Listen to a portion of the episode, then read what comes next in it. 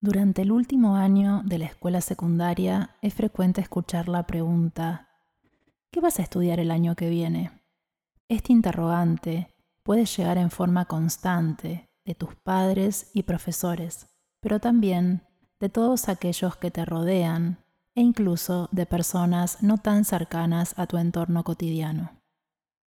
Esta presión y exigencia social es real pero tus decisiones pueden seguir otro ritmo, un tiempo interno diferente al esperado por los otros. A veces resulta tranquilizador encontrar una respuesta que tenga cierta aceptación, sin importar si te resulta convincente o no. Otros sentirán conveniente anticipar que se tomarán un año sabático para postergar su decisión. Es importante que seas consciente de esta presión social y sepas que es padecida por la mayoría de los estudiantes de los últimos años del colegio secundario. Esta situación te revela claramente algo que seguramente ya sabías. Es necesario dejar de ser alumno secundario, abandonar ese lugar conocido para que esas experiencias se conviertan en recuerdos.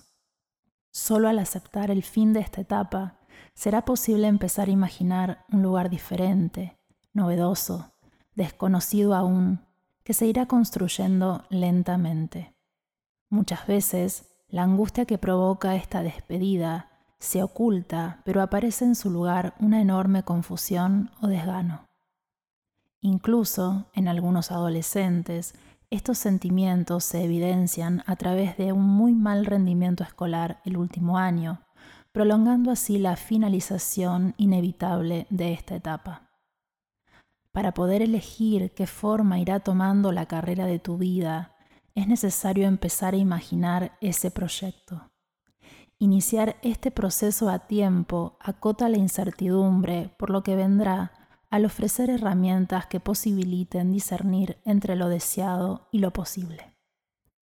La coordinación profesional favorece para hacer elecciones más autónomas, despojadas de mitos y preconceptos.